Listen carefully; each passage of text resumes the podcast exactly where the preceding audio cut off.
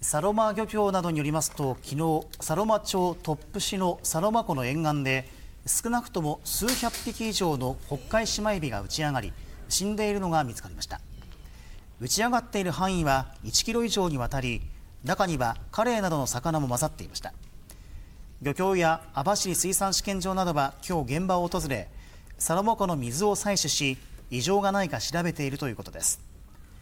サロマ湖の北海シマエビは不漁が続いていて5年前から資源保護のため禁漁となっていました。